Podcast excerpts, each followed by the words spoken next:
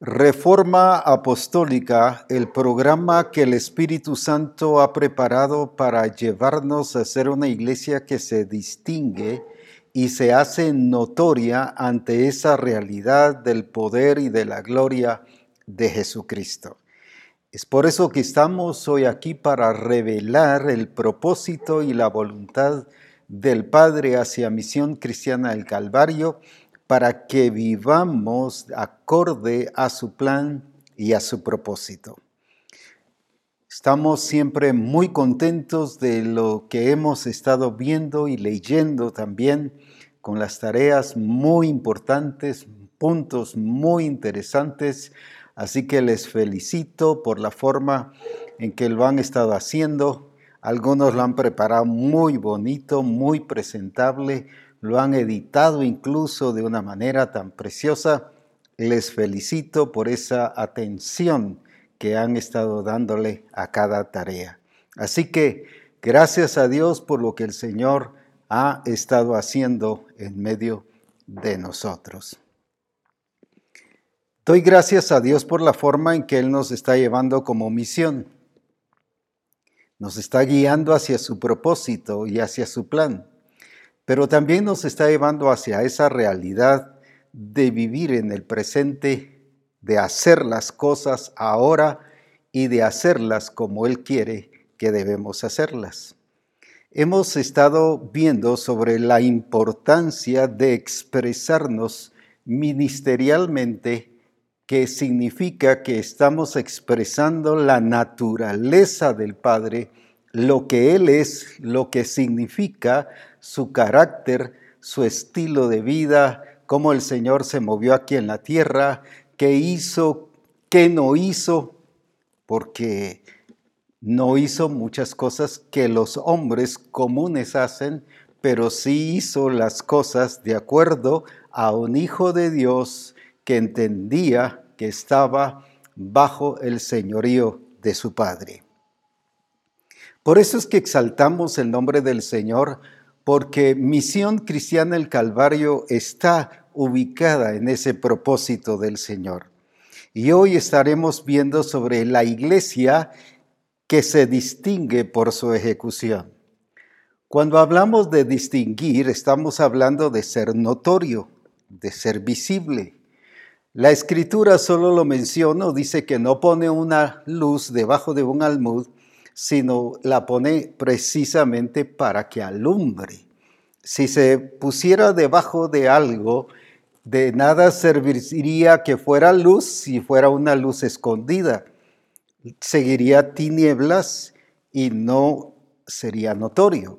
Y así la iglesia de Jesucristo ha vivido por años escondida, no solo por temor, sino escondida en su religiosidad escondida en sus tradiciones, escondida y distraída en todo aquello que asume que es de Dios, pero que está fuera de lo que es del Señor. Pero gracias a Dios que en Misión Cristiana el Calvario, Él nos está guiando a hacer justamente lo que Él quiere que nosotros hagamos. Nuestro versículo de 2 Timoteo 2.13 en la Message nos lleva precisamente a ser esa iglesia notoria, visible, que se distingue.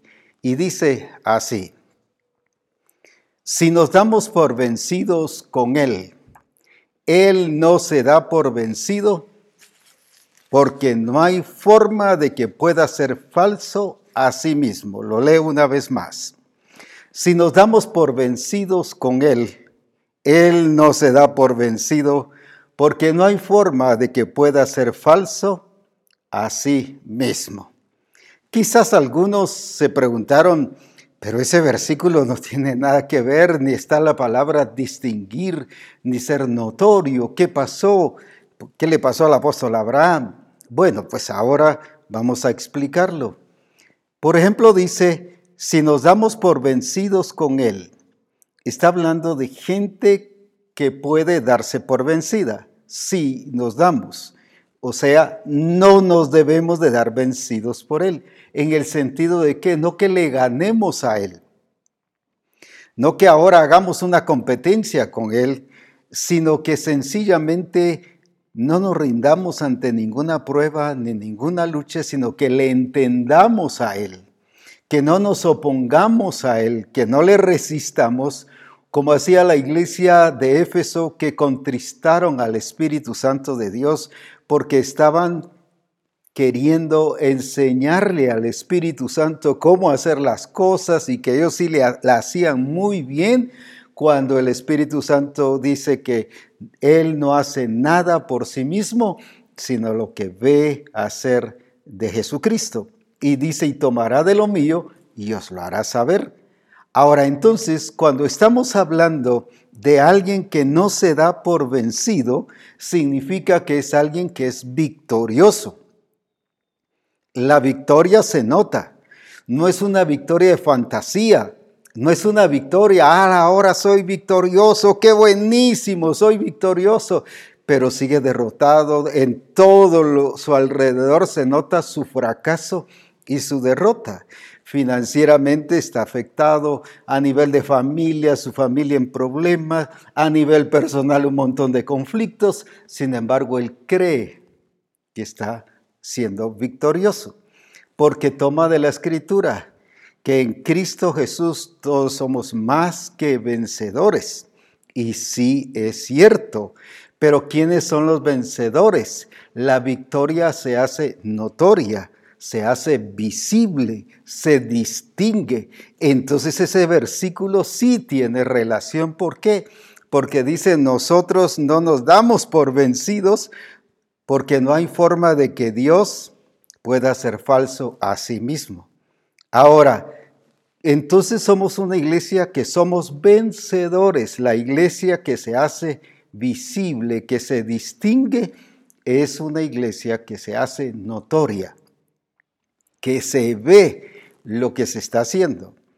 La escritura, por ejemplo, dice, yo los elegí a ustedes, no ustedes a mí, para que vayan y lleven fruto. El fruto se nota, el fruto es visible, el fruto está incluso afuera, no es un fruto que está dentro, que está bajo tierra, que está escondido, sino el fruto por lo general siempre está visible. Vamos a un árbol de naranja, por ejemplo, y vemos las naranjas, todo está visible.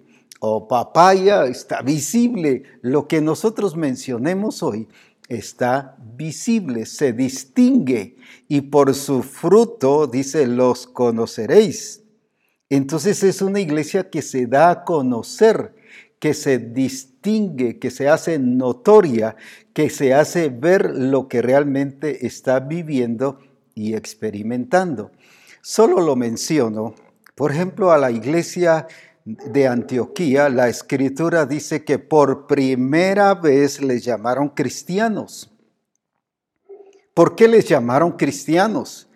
Ah, solo porque hablaban de un Jesús y de un Cristo. No, porque tenían un mensaje precioso de Cristo no, les llamaron cristianos por su estilo de vida, por su notoriedad, porque fue algo visible lo que la gente se daba cuenta que era lo que ellos estaban viviendo. No solo que se parecían a Cristo, sino hacían las cosas de Cristo y por eso les llamaron cristianos. Una iglesia que se hace visible, vencedora, lo cual si vemos lo contrario, es las iglesias o las siete iglesias de Apocalipsis, a todas, al que venciere, yo le daré una piedrecita y pondré su nombre y no borraré su nombre del libro de la vida. Al que venciere le daré esto y el otro. Al que venciere le va a pasar eso. Pero a las siete iglesias les habla al que venciere. No les dice a ustedes que están venciendo ustedes que son victoriosos. Ahora, ¿por qué entonces esa iglesia no era vencedora? Las siete iglesias. Y así podríamos mencionar Roma, que no aparece allí, y otras iglesias también que no aparecen dentro de esas siete iglesias. Todas sin ser victoriosas, sin ser notorias. Eran notorias en sentido contrario Por ejemplo, viene el apóstol Pablo y lo menciono también. ¿Por qué viven como los otros gentiles? Les dice a la iglesia de Éfeso. A la iglesia de Roma dice, no se conformen a este siglo. ¿Pero por qué? Eran visibles en eso, en que se parecían a la gente del mundo, en que hacían como los demás. Sí eran notorios, pero notorios según su estilo de vida, su naturaleza vieja, pero no según la naturaleza en Cristo. Entonces no eran vencedores. Y por eso es que a la iglesia de Éfeso le dice, al que venciere, o sea, hay algo allí condicional, al que venciere, no está haciendo ninguna afirmación. Quiere decir que esas iglesias no daban la talla, porque dice, así no habéis aprendido a Cristo. Se les había enseñado la revelación, pero vivían como querían y eran notorios en que vivían de una manera como la iglesia de Corinto, desordenados. Los ministerios funcionando, no bien por supuesto, los dones funcionando, había un mover del espíritu tremendo, gente de un nivel social y cultural muy alto, muy inteligente, la sociedad y la cultura había influenciado y se había metido a la iglesia para hacer y trastornar y confundir a la iglesia. ¿Qué pasó? Viene, eran muy notorios en su desorden. Hay hogares que son tan notorios y tan distinguidos en su desorden. Hay gente que es tan notoria que en sus finanzas están desordenadas.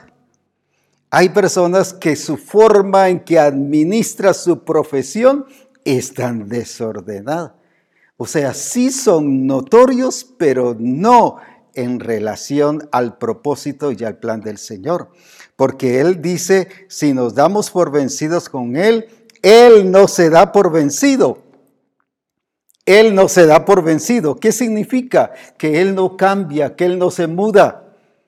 Dice que no hay ni sombra siquiera de variación. No hay ni siquiera una posibilidad, o como decimos aquí en Guatemala, ni siquiera una pizca, ni siquiera una cosa mínima de sombra de variación. Él permanece firme, pero ¿por qué? Porque no hay forma de que pueda ser falso a sí mismo. ¿Por qué no puede ser falso a sí mismo? Porque es Dios.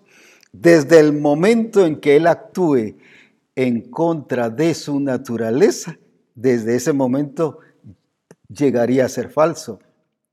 No solo llegaría a ser otra expresión de una naturaleza diferente, sino eso lo haría falso. Pero Dios es verdadero y la escritura dice que Dios es verdadero y todo hombre mentiroso.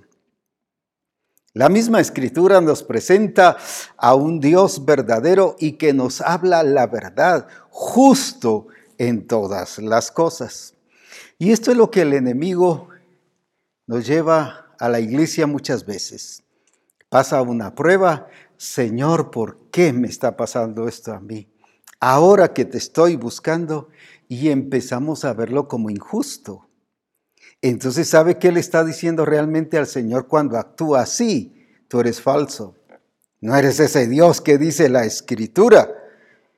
Ah, no, apóstol, yo nunca le he querido decir eso. No le ha querido decir, pero sí se lo ha dicho a través de esa actitud de reclamo, de oponerse. Pero ¿por qué me está pasando esto? ¿Por qué Dios permite esto? ¿Qué está diciendo con eso? Dios no es verdadero, Dios es como los otros dioses que es falso. Sin embargo, gracias a Dios, Misión Cristiana el Calvario ha vivido y vive la realidad de un Dios verdadero. Y que nos hemos dado cuenta que los falsos son todos aquellos otros que los hombres se han inventado y que solo existe un solo Dios, el verdadero Dios, el creador de todas las cosas.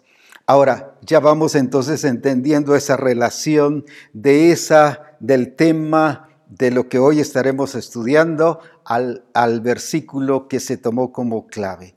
Entonces, ¿qué nos está diciendo? Porque Él no es falso a sí mismo, porque su naturaleza es verdadera. No puede ser falso. Es que no va a ser falso. No puede. ¿Por qué no puede? Hay una cosa que Dios no puede ser y hacer. Usted dirá, pero si Dios puede hacer de todo. Sí, pero hay aquí, y nos muestra la escritura, que hay una cosa que no puede ser, hacer ni ser falso, ni hacer falsedad, ni injusticia. ¿Por qué? Porque Él estaría actuando en contra de su misma naturaleza, lo cual no se puede. Ahora usted dice, bueno, ahora entiendo pues que Dios es así, pero nos lleva a entender que como hijos de Dios así debemos ser. ¿Pero por qué? Ah, no es que Él es Dios. Él no cambia, Él no se muda, no hay sombra de variación. Es por su naturaleza. Pero ahora mire lo precioso. Esa misma naturaleza le fue puesta a usted y me fue puesta a mí. Cuando nacimos de nuevo, cuando el Señor nos dio la oportunidad de experimentar su gloria y que ya nacimos de nuevo. Dice la Escritura que puso su simiente en nosotros. Entonces, si Él por naturaleza no puede ser falso y no va a ser falso nunca, eso significa que usted y yo tampoco debemos de ser falsos.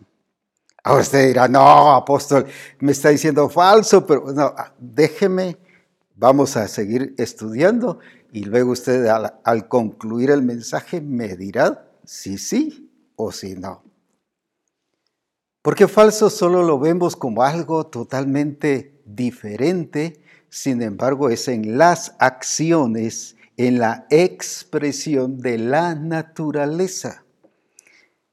¿Esto qué significa? ¿Qué naturaleza es la que nosotros estamos expresando? Ahora, ¿por qué Dios no es falso a sí mismo? Y lo vamos a entender a través de este versículo de 2 Timoteo 2.11 en la Biblia al día. Si en nuestra debilidad faltamos a la fe, Él se mantiene fiel a nosotros. Mire qué precioso Dios. Ah, entonces yo puedo pecar. No, está diciendo eso. Él se mantiene fiel a nosotros y nos ayuda. No puede abandonarnos. Aquí viene muy importante, porque somos parte de Él mismo. Qué precioso. Como dijera alguien, qué belleza de Dios el que tenemos, porque somos parte de Él mismo. Como nos dio su naturaleza, él no nos puede fallar ni ser falso con nosotros, ni con nadie. Por supuesto que con nadie. Así como Él no puede ser falso por su naturaleza, dice que no es falso con nosotros. ¿Por qué razón? Porque somos igual que Él, somos de la misma, dice, de la misma eh, origen, de la misma naturaleza que Él nos ha dado. Ahora entonces ya vamos entendiendo entonces cómo es que vivimos lo falso. Por ejemplo, lo explico de esta manera y solo lo doy a entender. Ustedes viven como los otros gentiles, les dice el apóstol Pablo a la iglesia de Éfeso. O ustedes viven conformados a este siglo, les dice a la iglesia de Roma. O a la iglesia de Corinto, ustedes viven en desorden. ¿Qué está diciendo con eso? les está diciendo son hijos de Dios viviendo una falsedad. Ahora ya nos vamos entendiendo más. Cuando vivimos diferente o contrario a la naturaleza de Dios, nos convertimos en falsos. ¿Por qué?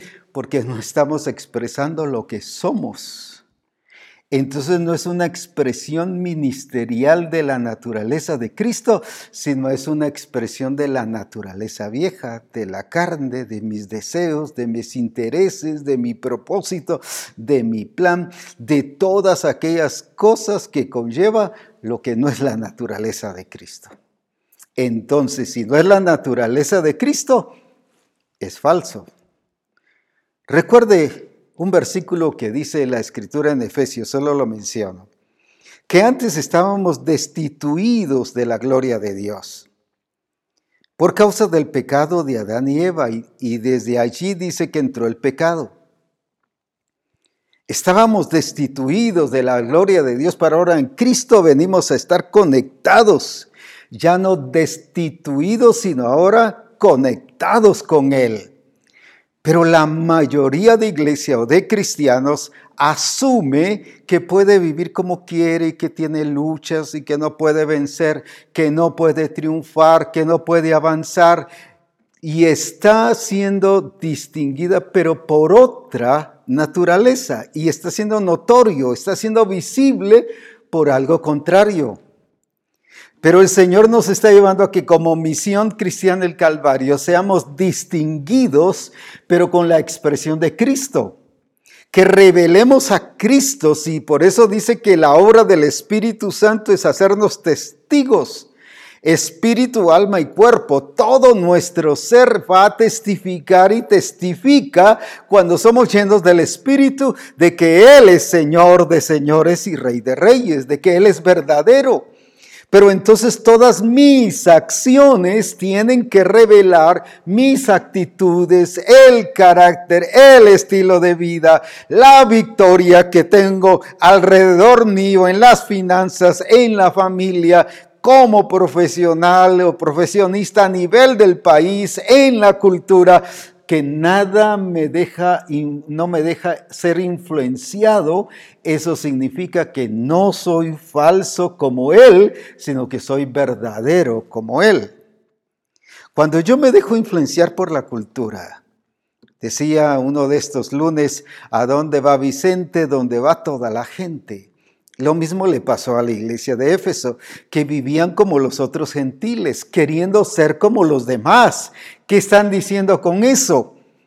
Están rechazando la vida nueva que ya tenían y están diciendo, no, esta vida que viven los demás es mejor, es más bonita, es más, eh, es, eh, mejor, iba a decir una palabra muy chapina, aquí usamos mucho chilero, es más, es más de esa manera, es, es buena. Estamos rechazando lo de Cristo por vivir con los demás. ¿Por qué se enoja? Ah, es que soy humano usted. ¿Por qué se aira? ¿Por qué cela? ¿Por qué es envidioso? ¿Por qué critica? ¿Por qué murmura? Ah, es que somos débiles. Con eso está diciendo, esta vida es mejor que la que Cristo me ha dado. Ahora vamos entendiendo entonces, ¿verdad que sí nos estamos dando a entender lo que es falso? Falso es cuando usted y yo no expresamos la realidad de la naturaleza de Cristo. Cuando tengo otros intereses, también lo explico de esta manera en relación a los intereses. ¿Por qué me llaman Señor, Señor si no hacen lo que yo os mando? Ah, pero Señor, en tu nombre echamos fuera demonios. Hacen la obra del ministerio, pero bajo sus propios propósitos e intereses. Hacen lo que supuestamente consideran que lo están haciendo para el Señor, pero mire, ¿qué les dijo el Señor? No los conozco. ¿Qué les está diciendo? No, es que ustedes están expresando otra naturaleza. Pero si estamos echando fuera demonios en tu nombre, si en tu nombre sanamos los enfermos, si en tu nombre hicimos milagros, Sí, no es tanto si lo hacemos en el nombre de Cristo, sino cómo lo hacemos. Si lo estamos expresando a Él, porque entonces no es expresión ministerial, no es expresión de su naturaleza, sino es expresión de otra naturaleza. Y como eran, voy ahora usando el término que estoy utilizando sobre ese versículo que ya leímos, en otras palabras, les está diciendo, no, si ustedes son falsos, por eso no los conozco. Sí, pero si estamos haciendo esto, sí, pero estás en desorden. Sí, pero si estamos haciendo esto, sí, pero viven conformados a este siglo. Sí, pero si hemos sido hijos de Dios, nacidos de nuevo. Sí, pero viven como los otros gentiles. Entonces estamos viviendo una vida de falsedad, de fantasía. Y cuando usted vive una vida de fantasía es falso, no existe. Fantasía significa eso, que solo es imaginación y se la inventa. Y o lo que aquí decimos castillos en el aire. Nos hacemos tanto de ilusiones y vivimos sueños, y, pero nada de realidad. Entonces es una vida falsa. Por eso dice que Dios no puede ser falso a sí mismo, pero tampoco puede ser falso con sus hijos porque son de su misma naturaleza. Mire qué belleza de ser hijos de Dios. Entonces no es el hecho solo de que pertenezco a tal congregación, de que voy al templo, voy al discipulado, voy al adiestramiento, sino que tanto mi vida tiene que ir acorde en sintonía con la vida de Cristo Jesús. Por eso es que dice, de modo que si alguno está en Cristo, nueva criatura es. Las cosas viejas pasaron, o sea, se deja lo falso y ahora todo es hecho nuevo, o sea, viene lo verdadero. Viene lo verdadero. Es que la vida nueva, ¿qué significa? Que lo falso se quitó y lo verdadero fue puesto. La verdad, porque Cristo es la verdad. Fue puesta en nosotros la verdad, no para que solo hablemos verdad, sino fue puesta la verdad. Es Cristo mismo en nosotros porque Él es el camino, la verdad y la vida. Entonces cuando decimos que somos cristianos, estamos diciendo nosotros también somos verdaderos, somos la verdad. Ah, no, no, no, no, eso ya es orgullo usted. Esa es una de las trampas diabólicas de creer que eso es orgullo y que eso es altivez. Claro, alguno lo pudiera decir con orgullo, pero eso ya es falsedad, porque ya no es característico de la naturaleza de Cristo.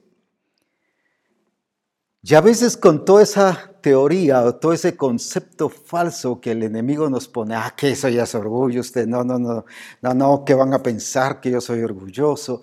No es que no lo tiene que decir, se nota, es visible, la verdad se nota, la mentira también se nota. Entonces, qué importante es que nosotros vivamos en esa verdad y que seamos distinguibles precisamente por la verdad de Dios en nuestra vida y que somos la expresión de su naturaleza, que somos la revelación de lo que Cristo es.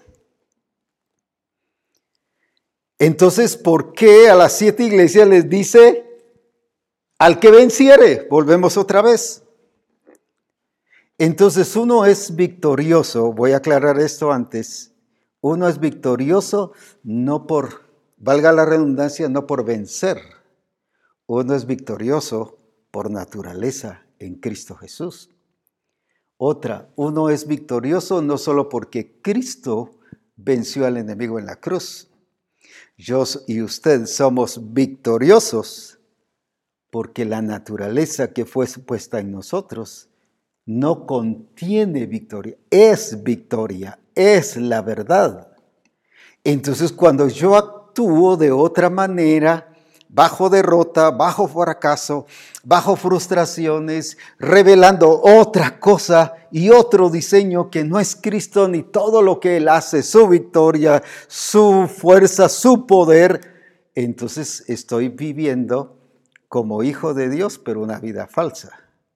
Estoy revelando otra naturaleza. ¿Y por qué soy falso? Porque ya tengo la naturaleza de Cristo, pero estoy revelando otra naturaleza.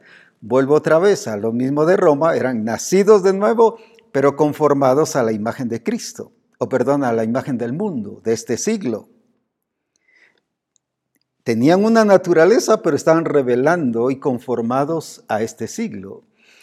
La iglesia de Éfeso, nacidos de nuevo, pero vivían como los otros gentiles y no según Cristo. Esa es una persona falsa. ¿Por qué? Porque está viviendo lo que no es. Cuando usted vive lo que no es, es falso. ¿Y qué no es? Mentiroso. ¿Qué más? Eh, tacaño, decimos aquí, va. Eh, todo lo demás que es pecado. Todo eso es falso, por eso es que es pecado el que sabe hacer lo bueno y no lo hace. O sea, hace lo falso, hace otra cosa, por eso es que es pecado. Entonces, ¿qué es una iglesia que se distingue? Es una iglesia que es la expresión de Cristo por la obra del Espíritu Santo. Y me seréis testigos. Esa es una iglesia que se distingue. El Espíritu Santo nos hace ser una iglesia distinguida. Cuando hay Espíritu Santo en nuestra vida, una de las cosas básicas o esenciales o primarias o primeras que hace el Espíritu Santo en nuestra vida es que nos hace ser personas distinguibles. Nos distinguimos por ser testigos de Cristo. Somos la revelación de su naturaleza. Ah, ahora entonces distinguido no es solo hacer cosas buenas, sino es ser lo que somos en Cristo. Pero ¿quién hace eso? El Espíritu Santo. Si por eso dice, cuando venga el Espíritu Santo sobre vosotros, recibiréis poder, pero poder para qué? Para ser testigos. Entonces no es de que no puedo, ay hermano, es que soy débil, no puedo. No, si ahí dice que le da el poder para que sea testigo. No está hablando solo poder para hacer milagros, sino poder para hacerlo. Entonces cuando dices que no puedo, es que soy débil, es que estoy triste, es que mire, eh, eh, tengo mucho miedo, no está usando ese poder, entonces vive una vida cristiana falsa. Por eso es que la escritura nos dice en 2 Timoteo 1.7, Porque no nos ha dado Dios espíritu de cobardía. Si no lo ha dado Dios, entonces ¿quién lo ha dado? Algunos ya se respondieron. Sino de poder, de amor y de dominio propio. Volvemos lo mismo, porque no nos ha dado. Y si dice que no nos ha dado, es que soy cobarde, soy miedoso, soy tímido, soy aquí, soy... Entonces está viviendo otra vida, pues, otra naturaleza, está expresando otra cosa que no es, entonces es falso. Es que yo soy eso, no, no es eso. Una vez alguien estaba mintiendo y, como decimos aquí en Guatemala, lo cachamos mintiendo. Y dices que disculpe, apóstol, pero yo soy eso. No, no eres eso a menos que no hayas nacido de nuevo, pues. Pero como nacido de nuevo no eres eso, estás viviendo otra cosa. Y al fin reconoció y dijo, no, es que ese ha sido mi hábito de toda la vida. Y ahora que vine al Señor seguí con ese mal hábito, dice. O sea, no estaba viviendo lo que es, sino estaba viviendo de acuerdo al pasado. Y ese es vivir con falsedad. Entonces, me estoy o estoy dedicando tiempo a esto, aunque eso me hace ver que no voy a completar todo lo que traía para hoy, pero me interesa que esto quede bien claro, porque aquí radica o somos verdaderos o somos falsos. ¿Por qué? Porque cuando Él nos encuentre y va a venir por su iglesia, gloriosa, santa y sin mancha, pero si no está así, entonces va a decir no te conozco. Y si sí, decimos, nos va a decir no te conozco, pero solo lo vemos así como superficial. Nos va a decir así porque no es esa su naturaleza.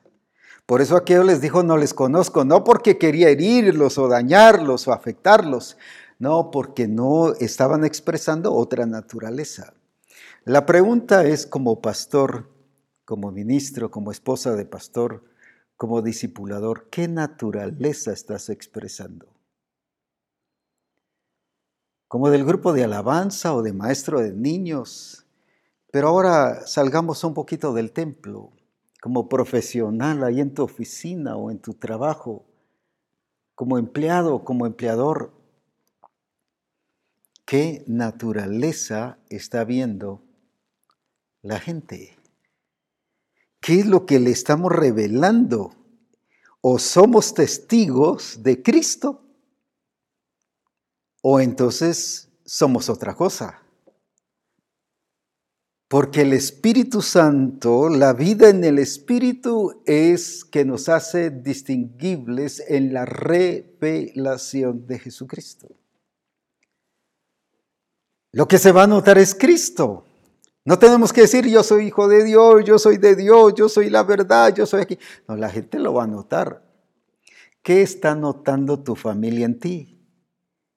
No importa si eres pastor, si eres abogado, si eres doctor, si eres eh, ingeniero, o si eres inversionista o político, ¿qué está notando la gente que está a tu alrededor? ¿Qué está viendo? ¿Qué está distinguiendo en ti? ¿Qué está conociendo? ¿Qué está haciendo notorio? Qué importante entonces es una iglesia que se distingue por su ejecución, pero ¿por qué? Porque está revelando a Cristo en todas las cosas. Y cuando dice no nos ha dado espíritu de cobardía, o sea, la cobardía es falsedad. No estoy diciendo que no exista, Estoy hablando de la diferencia entre una naturaleza y otra.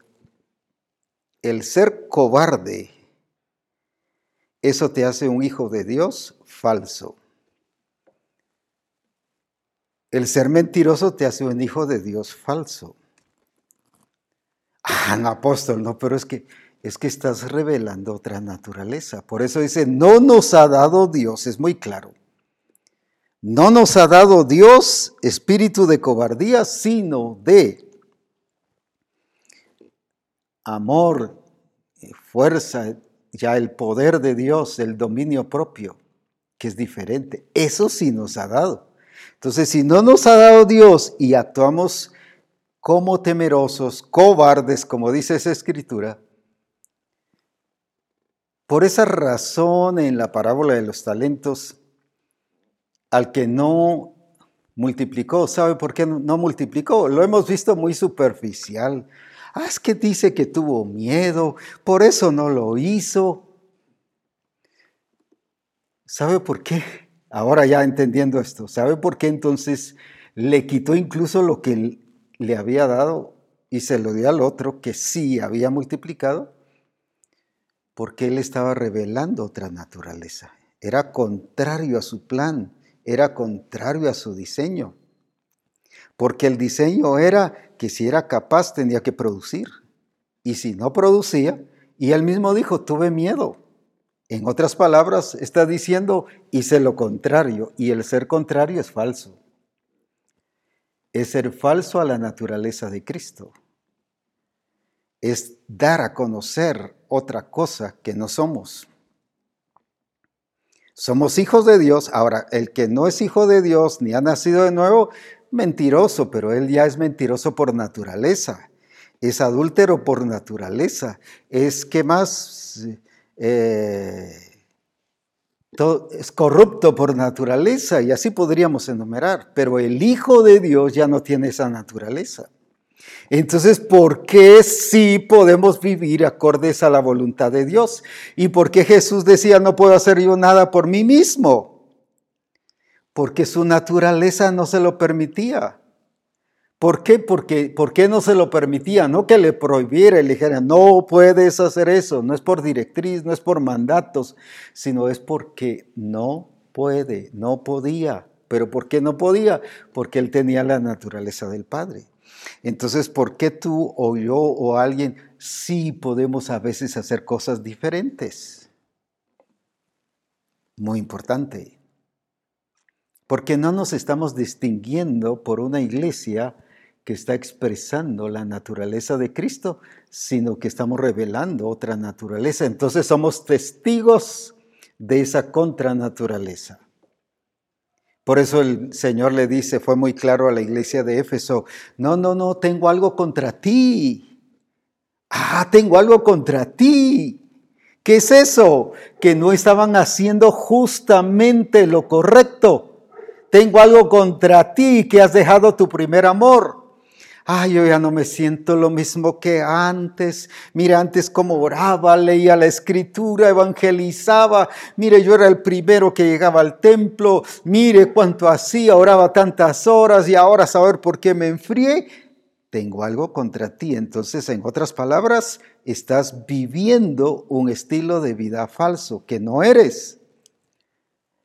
Porque lo que eres, hijo de Dios, conectado con el Padre, entendiendo el propósito y el plan del Padre, entendiendo lo que Él quiere que la forma y todo lo que tenemos que hacer. Esa es una iglesia que se distingue. Esa es una iglesia que se distingue en relación a la revelación de lo que es Cristo Jesús en nuestra vida. Hay una palabra muy importante que nos va a servir a leer jueces, pero leámoslo ahorita antes. Encontramos aquí una palabra que se llama mezquino. Mezquino es una persona que es capaz de cometer acciones que pueden perjudicar a los demás o se comporta de manera despreciable y ruin. Cuando dice ruin, que no sirve, pues, que hace todas las cosas mal que escatima lo que da o lo que gasta. Uy, se anda quejando para todo. Esto me costó tanto, ay, muy caro, ay, esto es mucho. Que el Señor dice que demos esto para su reino, ay, es demasiado. No escatima, o escatima más bien, o sea, está siempre dolido con todo lo demás. Ahora sí vamos a entender entonces mejor Jueces capítulo 7. Cuando entramos de lleno a todo esto, eh, ¿por qué razón? Y al entrar de lleno a esto, la escritura nos habla de la importancia de hacer las cosas como Él quiere que nosotros las hagamos. Y estoy poniendo las bases para poder entrar a jueces 7, pero antes de ello veamos en 1 Corintios 4:20, en la versión hispanoamericana. Para que lo entendamos muy bien, entonces, todo esto que estoy diciendo de falsedad, si usted recuerda, solo lo menciona ahorita, aunque lo vamos a ver, en jueces 7.10 dice, y si tenéis miedo, o sea, una de las cosas primeras que le quitó el Señor a Gedeón fue su miedo, porque si no iba a hacer guerra de una manera falsa, con actitud falsa. Ahora entonces, lo que quiero darme a entender es por qué estoy poniendo esta base para poder trabajar jueces capítulo 7. ¿Qué dice ahí en 1 Corintios 4:20? Porque el reino de Dios no es cuestión de palabras, sino de eficacia. Otra vez, porque el reino de Dios no es cuestión de palabras, sino de eficacia. ¡Uh, qué tremendo! Una vez más solo esa última parte sino de eficacia, de dar en el blanco, de ser puntuales en lo que el Señor quiere que hagamos. Porque la iglesia que se distingue por su ejecución eficaz es aquella que entiende al Señor, por eso alcanza el objetivo. Esa eficacia se demuestra al ejecutar. Mire, yo ejecuté, pero no di en el blanco. Yo ejecuté, pero mire, me perdí en el camino. Yo ejecuté, pero mire, me debilité en el camino y me desanimé y las pruebas me desanimaron. Esa no es una persona eficaz. Eficaz es la que llega, da al blanco, llega al objetivo. Por eso dice que el reino de Dios no es cuestión de palabras, lo voy a decir en palabras chapinas, no es cuestión de cuentos, de palabrerío. Hay gente que uno la oye hablar y arregló todo el mundo, pero no ha arreglado ni su vida ni su casa, pues. Está desordenado él y desordenada su casa y todo lo que hace desordenado, pero uno los escucha, entonces no es solo de palabra, e incluso no es solo de mensaje, de conferencia, de algo que se da, es de eficacia, o sea, el reino de Dios tiene que ver con, con fruto, con evidencia, con notoriedad, se distingue cuando una persona está viviendo bajo el reino de Dios. Ahora, por esa razón, entonces, ¿quién es el que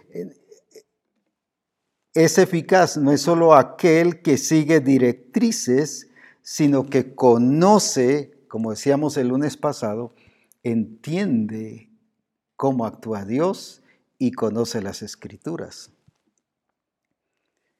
Es alguien que conoce el corazón de Dios, actúa conforme a su sentir, conforme a su propósito. Ahora tenemos el ejemplo por excelencia, Jesucristo en Cantares 5.10, que nos dice, mi amado es puesto, es apuesto. ¿Qué significa apuesto? Bien, no solo saludable, sino bien que eh, fornido, bien que bien presentable. No era aquel todo cansado y soñoliento y abatido y, como que le dolía la cintura y iba todo agachado y, y arrastrando los pies. No, es apuesto. ¿Qué más? Y trigueño. Y entre diez mil hombres se le distingue. En Jesús esto tiene que ver con Jesús y está hablando de la persona de Jesús y dice se le distingue, se nota, no entre tres, no entre cuatro, se distingue entre diez mil. ¡Uh! Es notorio, es visible. Y en la NBI que dice, nos habla también de la importancia de dar en ese blanco y de ser eficientes. Eclesiastés 10:10 nos dice en la NBI, Eclesiastés 10:10, si el hacha pierde su filo y no se vuelve a afilar, hay que golpear con más fuerza. El éxito, aquí está el punto, radica en la acción sabia y bien ejecutada. El éxito radica en la acción sabia y bien ejecutada. No es el hecho de golpear varias veces, ni golpear duro. Es que yo le di duro. No es por golpear duro, es porque dice allí, porque el éxito radica en qué? En la acción sabia y bien ejecutada. Entonces ahora entendemos por qué los grupos de comunión familiar no han dado el resultado que deben dar, porque estamos dando duro, golpes duros, pero no con sabiduría ni bien ejecutados. La iglesia lo mismo. ¿Por qué vemos que la iglesia de repente hay conflictos, hay problemas y hay situaciones que, que, se han venido y decimos el diablo está afectando a la iglesia, quiere paralizar a la iglesia. No es usted mismo y la iglesia misma que se están enredando en los conflictos por la falta de, porque solo están golpeando duro, pero no están actuando con sabiduría y no están actuando de una manera bien ejecutada. Si algo es notorio Jesús, por eso es que es notorio entre diez mil, no solo por su belleza, sino es notorio por sus acciones. Es distinguible, se distingue, se da a conocer por su vida, por su estilo, por su actuar. Por eso Jesús es distinguido. Por eso es que es distinguido entre diez mil. Pero ahora entonces aquí nos dice que podemos darle duro y duro y duro y duro al golpe del hacha, pero no es cuánta dureza podamos dar. Es la sabiduría y el hacerlo bien de acuerdo a lo que está planificado y de acuerdo a lo que sí debemos de hacer. Entonces, ¿por qué no nos dan resultado o no nos ha dado resultado lo que hacemos, no solo a nivel de templo, sino incluso afuera? ¿Por qué la familia sigue desordenada y en conflictos? No, si hablamos, hemos puesto, eh, hemos orado, tenemos nuestras reuniones de oración y hasta nos hemos puesto en ayuno, pero todo sigue igual. Estamos dando duro, pero no con sabiduría ni bien ejecutado porque es de hacer las cosas como Él quiere que se debe hacer. No es solo seguir directrices. No es solo seguir directrices ni agarrar un patrón. Esto me dio resultado al estilo Moisés, me dio resultado el golpear la peña. ahora también me va a dar resultado. No sea que no, que si le hablo no va a salir agua. Mejor lo hago como antes. Ah, viene, viene el Señor y dice, es que no me santificasteis. Y por eso no entró. Yo no diría, pero ¿cómo? Si 40 años en el desierto, mire todo lo que le sufrió al pueblo. Sí, pero estaba expresando no la verdad, sino otra cosa. Estaba expresando falsedad. Así que lo delicado es qué estamos expresando. Si estamos revelando un molde que ya pasó, que sí era del Señor, pero que ya funcionó, pero lo estamos haciendo ahora, estamos ministrando de una manera falsa no bajo la guía del Espíritu, no lo que el Señor quiere. Entonces, ¿qué es lo que el Señor nos está diciendo? Que el éxito radica, dice el versículo, en la acción sabia, pero también y bien ejecutada. En la acción, el éxito, el logro de la congregación, entonces, ¿en qué va a consistir? El logro de los grupos de comunión familiar, entonces, ¿en qué va a consistir? el logro de mi trabajo como profesionista, el logro de mi trabajo como, como eh, jefe, el logro de, de todo lo que haga alrededor, ¿en qué va a consistir? No en dar duro ni en hacer las cosas, sino hacerlas como corresponde, de acuerdo al plan y de acuerdo al diseño del Señor, porque si no estoy revelando otra naturaleza diferente. Y entonces, así como Dios no puede ser falso a sí mismo, déjeme decirle, si logramos entender bien nuestra naturaleza en Cristo, no podemos ser falsos a nosotros mismos. Hay personas que dicen, ¿cómo me cae de mal que la gente me mienta y sea falsa conmigo? Y es bueno que le caiga mal. Pero lo más serio es que usted mismo sea falso con usted mismo y sea mentiroso con usted mismo. Ahí sí está lo más serio, porque está revelando otra naturaleza. Y por eso el Señor está diciendo, no es solo el hecho de, dar golpes, no es solo el hecho de que yo estoy siguiendo directrices, sí, pero ¿cómo las está haciendo? Ahí viene la expresión ministerial con una acción sabia y hacer bien y bien ejecutada esa expresión ministerial. Ahí está la expresión ministerial. Y mira hasta qué horas vamos a empezar a ver jueces 7. Pero hay otros programas de reforma que podemos resaltarlo y podemos verlo, pero hoy vamos a entrar solo a esa parte para que podamos entenderlo bien y estudiar bien lo que el Señor realmente quiere que nosotros hagamos. Cuando en jueces 7 nos habla de la victoria,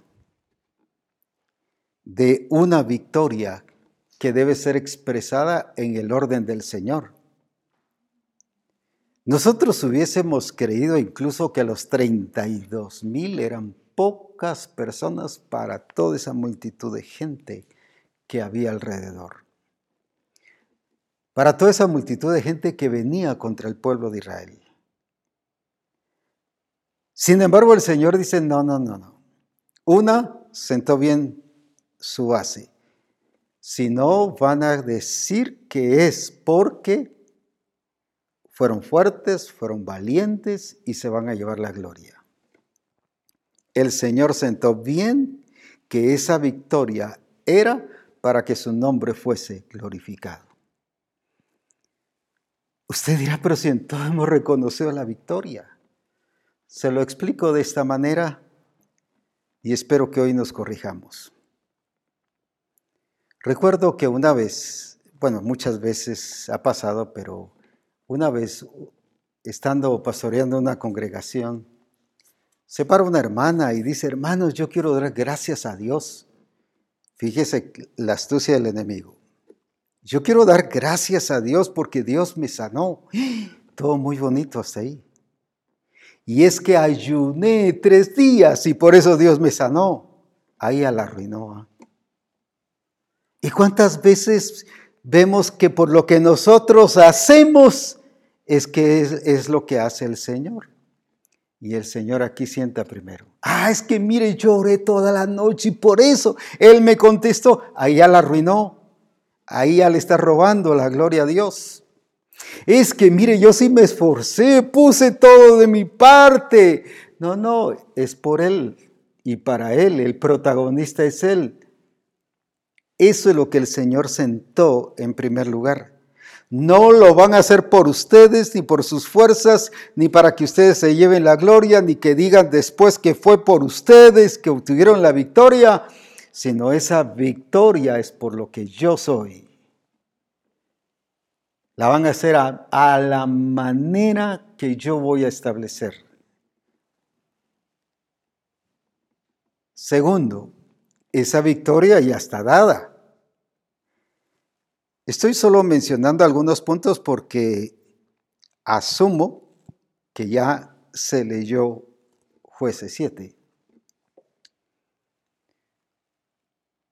Ahora entonces viene y le dice a Gedeón, especialmente en el versículo 10, jueces 7, 10, mire, le derriba, le quita y le dice, no, no es así. No es así como vas a pelear. Y ahora vamos a empezar a relacionar todo el fundamento que hemos puesto. Cuando hay una construcción hay cemento, hay block, hay piedrín y luego lo va hundiendo. Eso es lo que vamos a hacer ahora. Veamos entonces en jueces 7, 10 que le dice, y si tienes temor de descender, ¡uh, qué tremendo! Baja tu confura, tu criado, al campamento, y oirás lo que hablan, y entonces tus manos se esforzarán, y descenderás al campamento. Ahora aquí viene el punto, el punto delicado que el mismo, como decimos en Buen Chapín, se quemó. Y él descendió con furia su criado hasta los puestos avanzados de la gente armada. Entonces quiere decir que sí tenía temor, entonces que él mismo se quemó de que sí tenía miedo y que necesitaba apoyarse, que necesitaba algo que lo fortaleciera. Bueno, y entonces no el Señor les había dicho que la victoria y que ya los había entregado en sus manos. ¿Cuántas veces actuamos así? El Señor nos dice, pero ya es tu victoria, pero vamos con temor y queremos escuchar más. Mire, apóstol, yo quiero volver a consultar para que el Señor confirme, pero si ya te dijo, ya dijo qué había que hacer.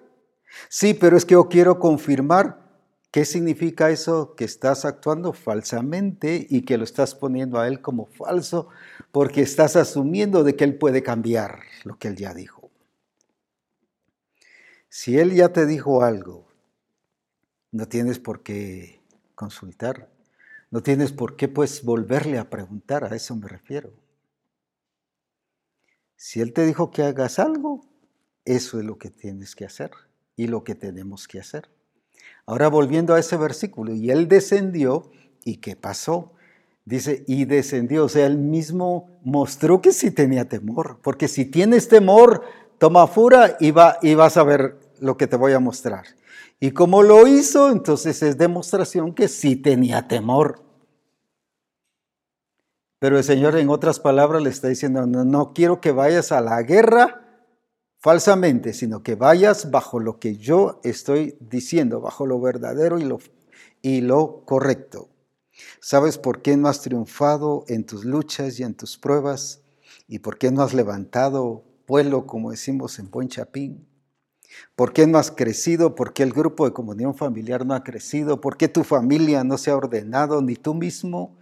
¿Por qué tus finanzas no se han ordenado? ¿Por qué todo lo demás no se ve notoriedad? Porque estamos tratando de hacer algo que el Señor dice, pero con temor. Y temor es actuar falsamente. El que tiene temor Ah, no es que temer es de humanos usted, sí de los humanos comunes y corrientes. Pero todo lo puedo en Cristo que me fortalece. No les he dado espíritu de cobardía. Entonces, si yo digo temor, eso es de humanos usted, estoy negando lo que dice ese versículo. Entonces estoy haciendo a Dios mentiroso. ¿Cuántas veces hemos hecho a Dios mentiroso? No es que Dios sea mentiroso, nosotros lo consideramos mentiroso. No, no, es que Él dice eso, pero yo soy humano, usted. Bueno, y entonces no es nacido de nuevo. ¿Dónde está su naturaleza?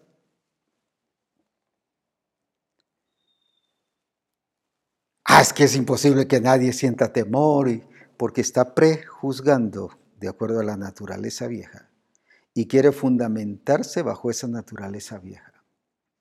Pero viene el Señor y primero libera a, a, Gedeón sobre eso, además de otras cosas que había hecho anteriormente, pero estoy hablando de este momento. En otras palabras, no me vas a ir a la guerra con temor. ¿Y cuántas veces nos hemos atrevido a tomar victoria sobre alguna circunstancia con temor? Hemos tratado de hacer una verdad bajo acciones falsas o con fundamentos falsos, entonces no tendremos la victoria real, porque estamos expresando otra naturaleza. Porque Jesús fue victorioso en todo? ¿Por qué salió avante en todo? ¿Por qué fue eficiente en todo? porque él no golpeaba duro, él golpeaba con sabiduría. Él, no, estoy hablando de hablar golpeado, sino estoy hablando de su actitud. Sabía bien qué hacer y en el momento preciso. Y no se dejaba llevar por cualquier teoría o las presiones de la gente. No se dejaba llevar ni incluso por la presión de su mamá misma. No, ¿qué tienes conmigo, mujer? Tú, dice otra versión, tú, lo, tú no pierdes nada, pero yo sí lo pierdo todo. No se dejaba llevar con nada. ¿Por qué? Porque no permitía lo falso en su vida. Y a veces la gente nos convence y decimos, sí, tiene razón, es cierto. Sí, sí, sí. La verdad es que sí, ahí ya lo metieron a lo falso. Cuidado con eso. Una persona que es verdadera no permite lo falso. No estoy hablando de sectas y de doctrinas heréticas, estoy hablando de una naturaleza que no es la de Cristo. Ahora, volviendo a esta parte entonces, por eso viene el Señor y trabaja con Gedeón esa parte. No, no vas a tener victoria si vas así falsamente. Llevas temor y lo demostró, como dije, que descendió. O sea, sí lo hizo. En otras palabras, si necesito yo reforzarme, es que fíjese, usted sabe que uno es débil y que uno necesita apoyo. Eso en el Señor no es correcto. O el Señor es veraz para ti o no es veraz. O le creemos a Él o no le creemos. No hay, no hay dos cosas. Él descendió y luego, ¿qué nos dice? Y se confirma lo que el Señor ya le había dicho, y que dice, y él descendió con fura su criado hasta los puestos avanzados de la gente armada, que estaba en el campamento. Y los madianitas, los amalecitas y los hijos del oriente, imagínense qué multitud de gente la que había, estaban tendidos en el valle como langostas en multitud, o sea, sí había cantidad de gente, 32 mil humanamente no eran ni siquiera suficientes. Cuando llegó Gedeón, he aquí que un hombre estaba contando a su compañero un sueño. Mire cómo el Señor usó a los mismos enemigos para confirmarle a Gedeón la verdad que ya le había dicho. Las mismas, los mismos enemigos tuyos, el Señor usa a veces para confirmarte lo que ya Él te ha dicho. Porque Él descendió al campamento enemigo y había una persona que tenía un sueño y allí el Señor viene y le confirma lo que ya le había dicho. Así que por eso es que hay que ponerle atención a los enemigos. Ah, yo desecho a los enemigos, no los quiero, que se vayan. Escuchemos. Él está usando, pero es que Él es el Señor, Él tiene el control de todo. No solo de la iglesia, Él tiene control de toda su creación, de todo lo que está pasando a nivel del mundo. Él tiene el control de todo. Y vamos a hablarlo un poquito más adelante. ¿Qué sigue entonces allí diciéndonos? Y cuando dice, y viene y su compañero respondió y dijo, esto no es otra cosa sino la espada de Gedeón. Ellos no sabían que Gedeón estaba escuchando, pero dice, es la espada de Gedeón, hijo de Joás, varón de Israel. Y esto era lo que Gedeón quería escuchar. Dios ha entregado en sus manos a los madianitas con todo el campamento. Y cuando Gedeón oyó el relato del sueño y su interpretación adoró y vuelto al campamento de Israel, dice, dijo, levantaos porque Jehová ha entregado el campamento de Madián en vuestras manos. Le creyó más lo que dijeron los enemigos, que Dios los estaba usando en este caso, que a Dios mismo. ¿Cuántas veces nos pasa? Si es que yo quiero confirmación, mire, si el Señor me da una señal, uff, entonces sí y le creemos más a la señal que a Dios, aunque esté diciendo lo mismo que diga el Señor. Aquí, ¿qué pasó con Gedeón? Le estaba creyendo más a lo que estaba oyendo de los enemigos que a Dios mismo, que lo que oyó de Dios. Entonces sí, ahora se fortaleció, dice la escritura, que se fortaleció y se levantó y fue fue con el pueblo, fue con esos 300 hombres. Ahora habían 32 mil y el Señor primero les dice, diles que los que tengan sueño y los que tengan miedo se regresen. Nunca salgas a pelear con un mezquino. Un buen principio para aprender. Con uno que no le importa lo que pueda pasar. Nunca luches ni batalles con una persona que no le importa lo demás. Hace poco fui al banco y me encuentro con un hermano. Apóstol, ¿cómo está? Y viene y me quería abrazar y saludar porque nosotros, gracias a Dios, tenemos todos esas relaciones. Le digo, un momentito, mi hermano. Ah, no vaya a creer que yo estoy, me usó una palabra, aquí la usamos así y voy a usar la palabra que él usó. ¿Usted cree que yo estoy chuco? Me dice, o sea, sucio. No, no, le digo, es que hay que guardar la distancia. No, pero ¿y usted qué cree que? No, si con eso ya me dijo que usted no se cuida para nada, pues así que disculpe, pero, pero solo nos saludamos así, de distancia. Cuidado con esa gente. Esa gente que te lleva, no, no, hombre, pero no se preocupe, si aquí todo está bien. Hemos ido a la villa y, por ejemplo, a veces dice una de las personas, no, si aquí en el pueblo, mire, todo está bien. Y cuando miro, está en rojo, pues, pero para ellos está bien, no. No, no, aquí hay que mantenernos bien ordenados, pues.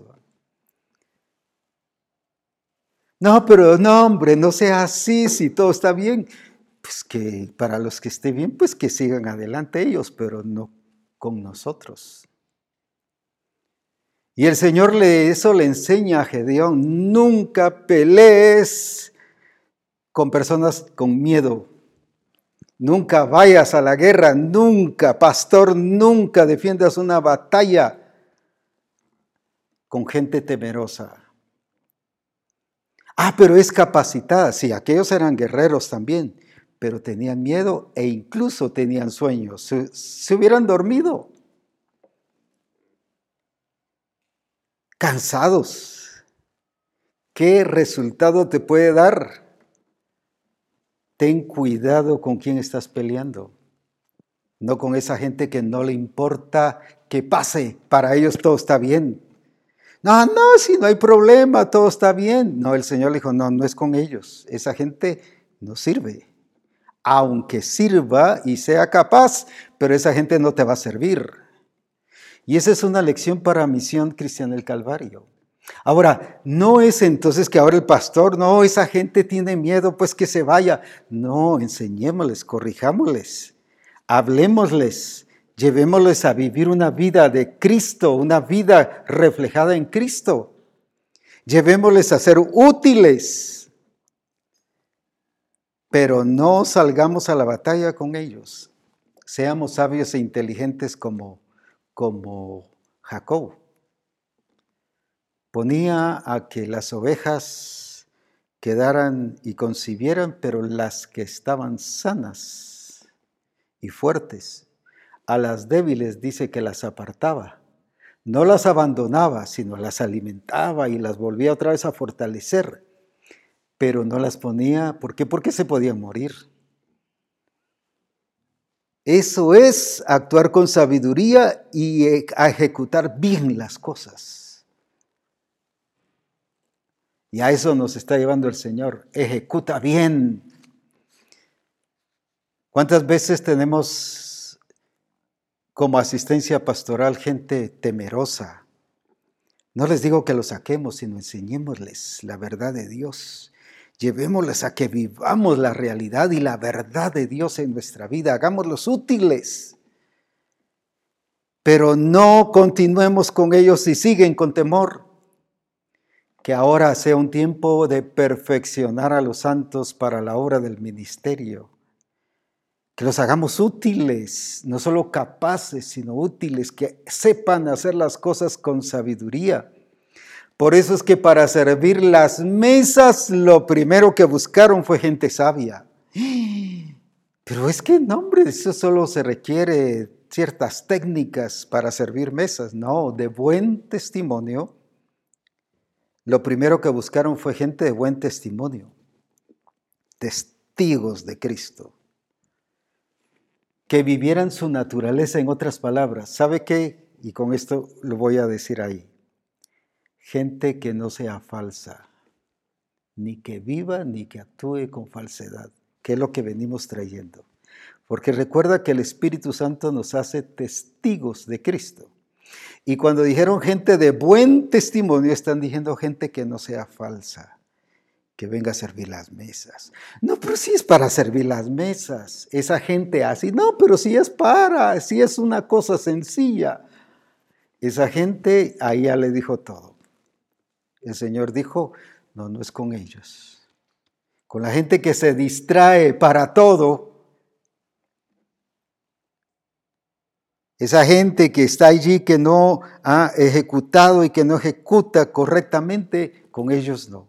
Pero llévalos a que se enderecen y que vivan correctamente.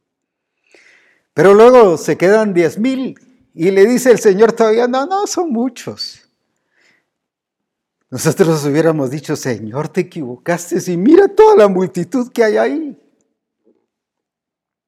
Pero Él conoce todas las cosas, es soberano, y Él ya les había dicho a Gedeón, yo ya los he entregado en tu mano. Otra lección. No los voy a entregar en tu mano, yo ya los he entregado en tu mano. ¿No nos recuerda eso que la escritura dice que Cristo ya venció al enemigo y lo sacó a vergüenza en público? Que ahí los derrotó y que ahí hizo notar la victoria de Él sobre todas las artimañas del enemigo y que ahora lo que nos toca a nosotros es notificar. ¿Sabe por qué tanto problema en las iglesias? Vamos a hacer guerra espiritual para vencer al enemigo, pero si ya está vencido. Quieren vencer al que ya está vencido. Lo que ahora sí hay que hacer y nos corresponde es notificar. Y eso nos hace más que vencedores. No solo vencedores, sino más que vencedor. ¿Qué es el que es más que vencedor? El que notifica algo que ya está hecho. Y eso le corresponde a la iglesia pero estamos tratando de destruir algo que ya, ya Cristo lo venció en la cruz. Pero por eso viene el Señor y le confirma y le hace ver a Gedeón, no, si yo ya los entregué en tus manos. En otras palabras, ya está hecha la victoria. Claro, eso no significaba, bueno, pues crucémonos de brazos y acostémonos y a dormir. Y no, que tenían que hacer lo que el Señor decía. ¿No le recuerda eso que cuando Él dice los campos ya están blancos y la cosecha ya está lista y nosotros tratando de todavía de sembrar y de hacer la cosecha? Cuando ya está listo, no le hemos creído. Y eso es actuar con falsedad. Cuando yo trato de hacer lo que el Señor ya hizo y que ahora la cosecha está lista, y no le creo y todavía estoy tratando de hacer lo que Él ya hizo, le estoy diciendo, Él es mentiroso. ¿Y cuántos grupos así están viviendo? ¿Cuántos discípulos así están viviendo? ¿Cuántos pastores así están viviendo? ¿Cuántos profesionistas así están viviendo? ¿Cuántos a nivel general como hijos de Dios están viviendo? El Señor le dijo, no, sí, ya los entregué, pero eso sí, sigue esto. Por eso es que a la iglesia la puso para que fuese su expresión. Y voy a utilizar esto nada más como un fundamento. Puso a Gedeón y a estos 300 para que expresaran su manifestación y su poder. Si ya estaban hechos, ya estaba vencido, ya estaba la victoria. Les dijo, yo ya los he entregado en tus manos, pero ahora tú has sido puesto para que eso lo apliques y lo veas. Para eso ha sido puesta la iglesia. Pero hay que hacer algo. Ahora, aquellos, fíjese que no solo los que tenían sueño, sino también los que tenían eh, temor, les dijo, no, esos no. Pero ahora los vas a llevar y probar al río, a las aguas. Ahí los vas a probar. Ahora, ¿qué era lo que el Señor iba a probar? Quienes se distraían. Y aunque no estaban haciendo nada malo, pero no era lo que el Señor quería, aunque no les dijo que era lo que quería. Pero con eso demostraron que ellos estaban despreocupados y de todo se distraían. Cuídate de la gente que de todo se distrae. Te va a enseñar a ser distraído. Si algo Elías llamó la atención a Eliseo, muy bien, ¿quieres la doble unción? Tienes que hacer algo. En otras palabras, lo voy a decir así. No te distraigas y voy a medir y voy a probar si te distraes o no. Si me vieres cuando yo me vaya, recibirás la doble unción. Y vienen carros de fuego, de caballo, no del diablo, sino de Dios mismo. Uh, pero es Dios moviéndose. Uh, pero es que bonito. Los carros de fuego de caballo de Dios. Uh, la gloria de Dios está aquí. Si hubiera distraído y no hubiera recibido. Pero si no era pecado lo que estaba pasando. Tampoco fue pecado el que ellos se hayan distraído en la forma en que estaban tomando el agua. Pero no era lo correcto porque eso demostraba que no estaban listos para cualquier momento. La gente distraída te va a estorbar. Por eso enseñémosles a los discípulos a que actuemos bajo la naturaleza de Cristo, a Jesucristo nadie lo, nada lo tomó por sorpresa. Vuelvo otra vez con el caso muy conocido y que lo hemos mencionado. Vino, no tiene, mira, pobrecitos. Ah, pues sí, pues nosotros nos dice, sí, es cierto, yo soy el que tengo aquí el poder, puedo hacer maravillas y si lo voy a hacer más tarde, mejor lo hago de una vez. No lo distrajo nada. Ni aunque hubiese algo, un consejo de un familiar que sonaba como bueno, pero no lo distrajo nada. ¿Cuántas veces te distraen personas, cosas, circunstancias, pruebas? Pero si es del Señor, pues si no es malo lo que estoy haciendo, pero estás distraído y eso no te hace útil ni servible ni distinguible para la batalla y la victoria de Cristo en estos últimos tiempos te hace ser una persona falsa.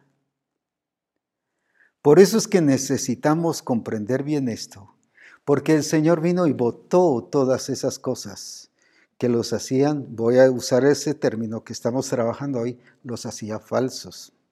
Y así no hubieran ganado nada, ni mucho menos hubiese sido para la gloria del Señor. No si lo que yo estoy haciendo es con buena intención y para la gloria de Dios, pero lo estás haciendo a tu manera. No va a funcionar. Todo eso será destruido, todo eso se va a derribar. Con razón se han derribado porque has estado construyendo en la arena. Porque en la roca que es Cristo las cosas permanecen, pero tienen que ser hechas como fue dicho. Entonces no era solo seguir directrices, sino es el cómo. Jesús se preocupaba de eso, no solo las cosas que veía hacer, del Padre, porque no era imitación, no era copia, sino dice, las hago igualmente, con el mismo objetivo, con el mismo propósito, con el mismo plan, con el mismo diseño, con la misma intención, y por eso era eficaz, era eficiente. Daba en el blanco, porque hacía las cosas con sabiduría y hacía las cosas con bien hechas, con una actitud y con una aplicación bien hecha, correcta. Qué importante es todo esto en nuestra vida. Mire cuántas lecciones que hay aquí. Pero ahora viene, y solo lo voy a mencionar porque vamos a dejarlo para el próximo programa de reforma. Pero quiero que lo estudiemos ahora ya sobre esta base y sobre este fundamento que ya hemos puesto. Pero ahora veamos qué hizo que hizo Gedeón. En jueces 7, 17 y 18. ¿Qué hizo Gedeón? Como dije, ahorita no lo voy a ampliar por tiempo, pero sí se los voy a dejar a ustedes y las tareas van a ser sobre esta base. Ahora entendiendo todo esto, pues. ¿Qué dice allí entonces en jueces 7, 17 y 18 en la NBV? Entonces, ¿qué dice que hizo Gedeón? Les expuso su plan. Cuando lleguemos al campamento, les dijo, hagan lo que yo hago, tan pronto como los hombres de mi grupo y yo hagamos sonar las trompetas, ustedes harán sonar las de ustedes por todos los costados del campamento y gritarán, peleamos por el Señor y por Gedeón. Dejemos un momentito el versículo allí. Les expuso su plan. ¿Cuántos ministros solo hemos revelado a unas cuantas personas o quizás al grupo del pastor el plan, el diseño? Aquí Gedeón se los explicó a todos, a los 300. Que todos conocieran el plan. Queremos que los demás hagan el plan, pero no lo conocen. Solo gente que está cercana.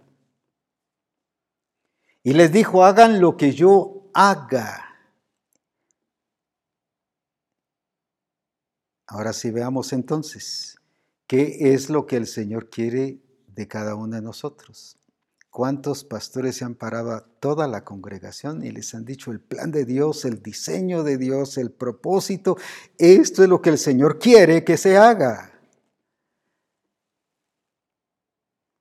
No, yo ya se lo dije a mi grupo, aquí no se lo dijo él solo a su grupo, aquí se lo dijo él a los 300. No se los dijo a los 32 mil, a los que ya estaban confirmados a los que ya estaban preparados, a los que ya estaban listos, a los que no se distraían ni tenían sueño.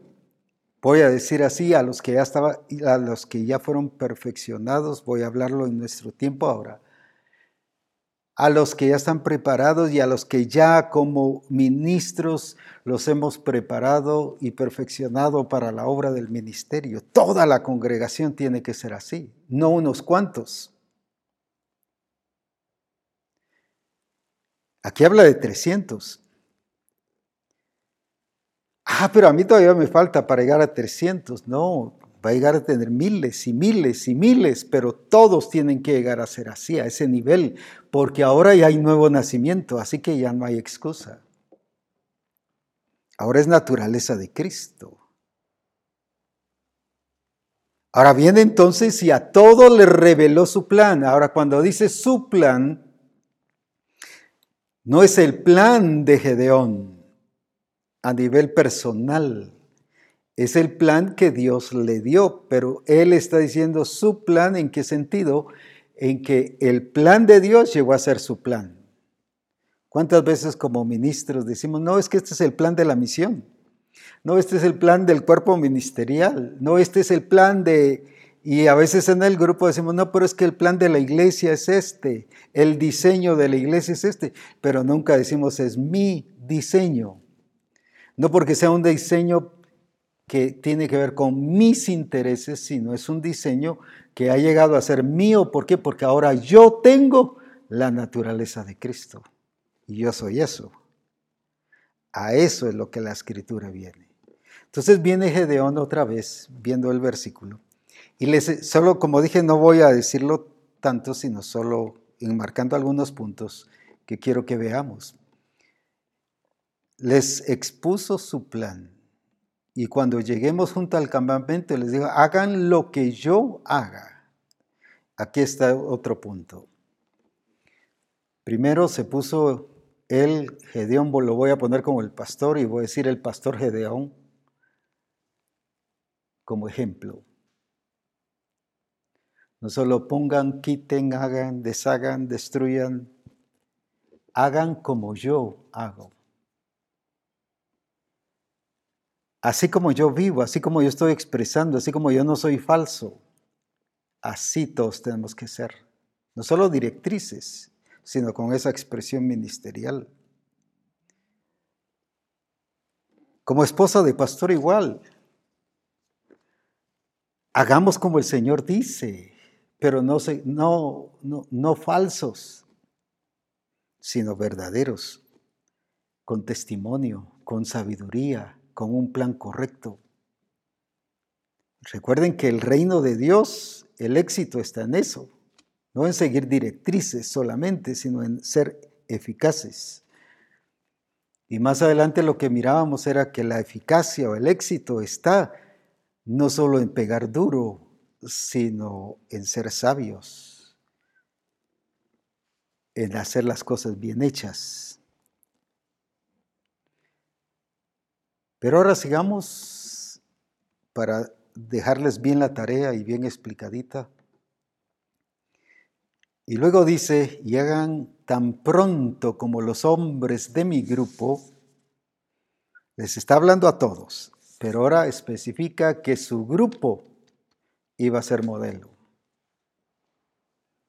La pregunta es, ¿el grupo del pastor es modelo? Modelo de crecimiento, modelo de multiplicación, modelo de estar edificados en Cristo y conectados en Él, pero también modelos de testimonio, modelos de sabiduría, modelos de hacer las cosas bien. ¿Será que el grupo del pastor es eso? Él dijo, no solo hagan lo que yo estoy haciendo, sino ahora van a hacer lo que mi grupo está haciendo.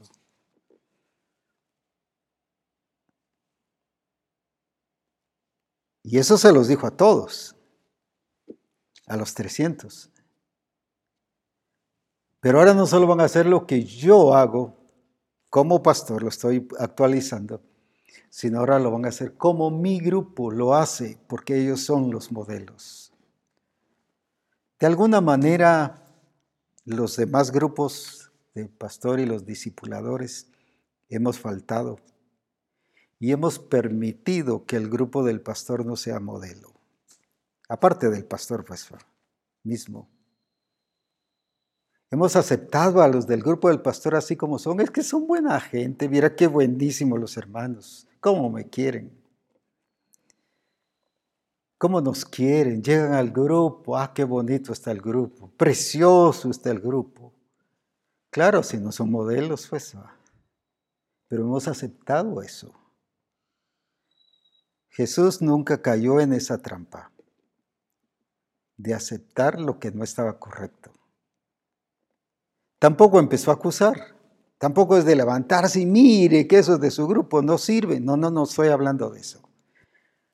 pero sí pedirles, hermanos, si les animamos que ustedes como del grupo del pastor sean modelos.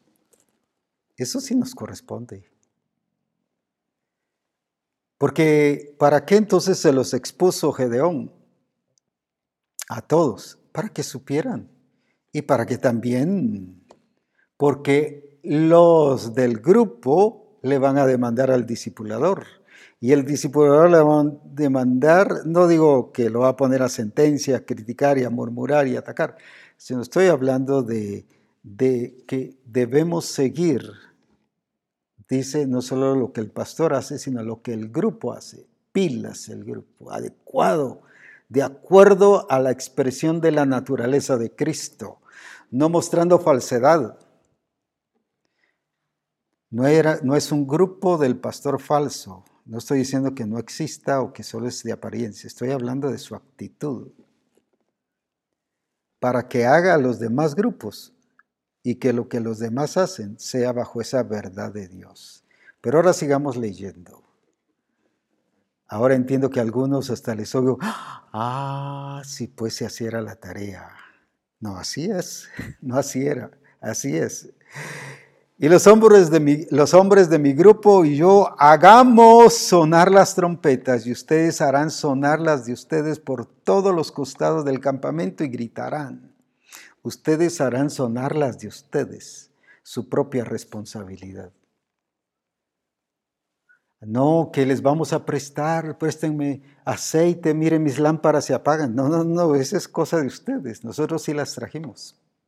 Esa es sabiduría.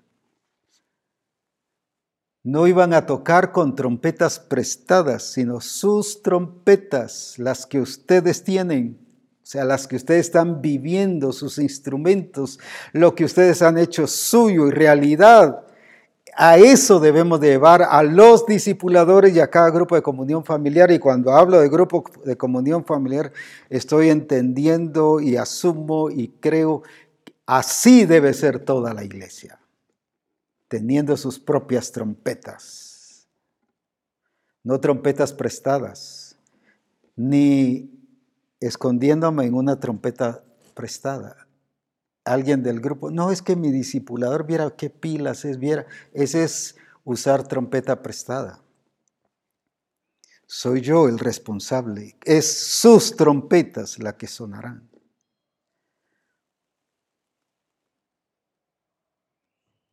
Y la otra lección es que había unidad. Así como hace Gedeón, así hacía el grupo, de Gedeón y así hacían los otros dos grupos. Lo mismo. Si van a tocar trompetas aquí, tienen que tocar trompetas abajo también. El apóstol Ronald decía, la unción misma que tenía Cristo es la unción misma que debe tener la iglesia. No puede ser que Cristo haya tenido la unción del Espíritu Santo, el aceite del Espíritu Santo y que nosotros tengamos el aceite tres en uno o aceite girasol o cualquier otra clase de aceite.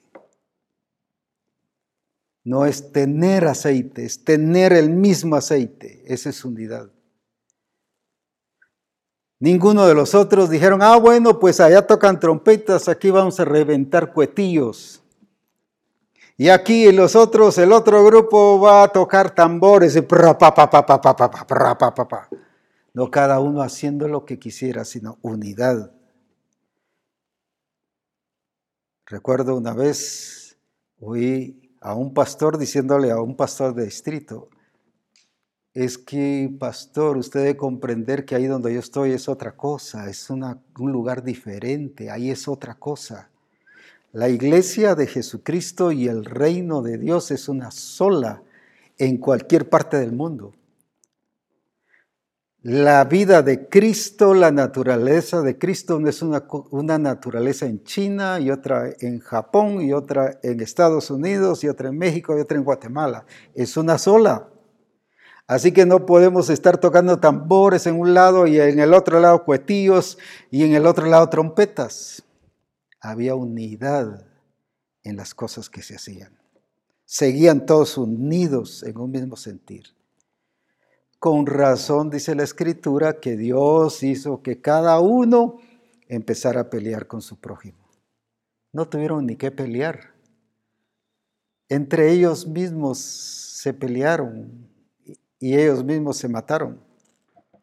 Cuando se hacen las cosas en el orden, con sabiduría, como Dios ha trazado. Mire cuánta lección había. Y algunos todavía los oigo, uh, sí pues.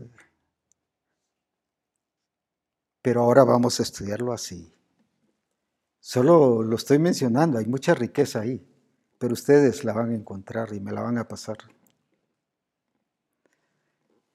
Y no estoy bromeando porque varias cosas que estoy diciendo aquí es porque ustedes me lo han mencionado. Y les felicito por eso. Así que ya no a verlo superficialmente, porque la batalla no es superficial. La batalla de notificar a los principados y a las potestades no es ni con acciones falsas ni superficialmente, es con la verdad de Jesucristo que vamos a ir a mostrar la victoria que ya está hecha, pero que ahora es una realidad en nuestra vida y que la vamos a aplicar a las naciones. De esa manera es la tarea que vamos a hacer. Pero ahora bajo el fundamento que ya vimos. Gedeón dio la talla al nivel no de él o que el pueblo le exigía. Gedeón dio la talla al nivel de lo que Dios le estaba indicando que debía ser. Tú no tienes que dar la talla a nivel de la iglesia ni la talla a nivel que porque tu grupo te está pidiendo que debe ser esto, el otro, o tener este nivel espiritual. Tú le respondes y tú le vas a entregar cuentas y le entregas cuentas al Señor. No solo estoy hablando de pastores, estoy hablando de toda la iglesia, todo discípulo. Yo le entrego cuentas a Dios. Mi responsabilidad es con Él. No es si la misión me pide más trabajo, más actividad, si... no, no. Es mi responsabilidad con Él. Porque la victoria es de Él para su gloria, para su honra y para santificar su santo nombre. Así que adelante, ya nos dimos cuenta lo glorioso que el Señor nos está enseñando. Así que en victoria, en triunfo, y ya bajo esta realidad, vivamos esa verdad de Jesucristo en todas las áreas de nuestra vida. Agradezco a los hermanos que han estado interpretando y que se está haciendo ahora notorio Reforma Apostólica en inglés, en portugués, eh, también en quechí, y algunas hermanas que están interpretando, hermanos que están interpretando en el idioma de su país. O sea, hay otros idiomas que están funcionando, pero ya son, que no salen así en público, sino ya es, por ejemplo, esta familia le está hablando a su familia, por ejemplo, musulmana le está hablando ya en su idioma, eso no sale así en público, no porque haya temor, sino sencillamente porque lo están haciendo a nivel de persona a persona. Así que hay muchos otros idiomas que el Señor está permitiendo abarcar y eso es de dar gloria y honra al Señor Jesucristo en todas las cosas. Les bendigo y preparémonos para nuestro congreso. Nos quedan mes, 10 días casi, mes, 11 días por ahí Así que ya estemos listos para disfrutar el Congreso, porque todo esto es preparación para lo que viene el Congreso. Que no nos tenga que decir ya en el Congreso, no, estos, estos no, por ser temerosos y soñolientos o distraídos, pero con esto sí. Uh, qué tremendo. No, que no nos diga así, que diga toda la misión. Venid benditos de mi Padre entrad al gozo de tu Señor. Hermoso saludarles y bendecirles en el nombre del Señor.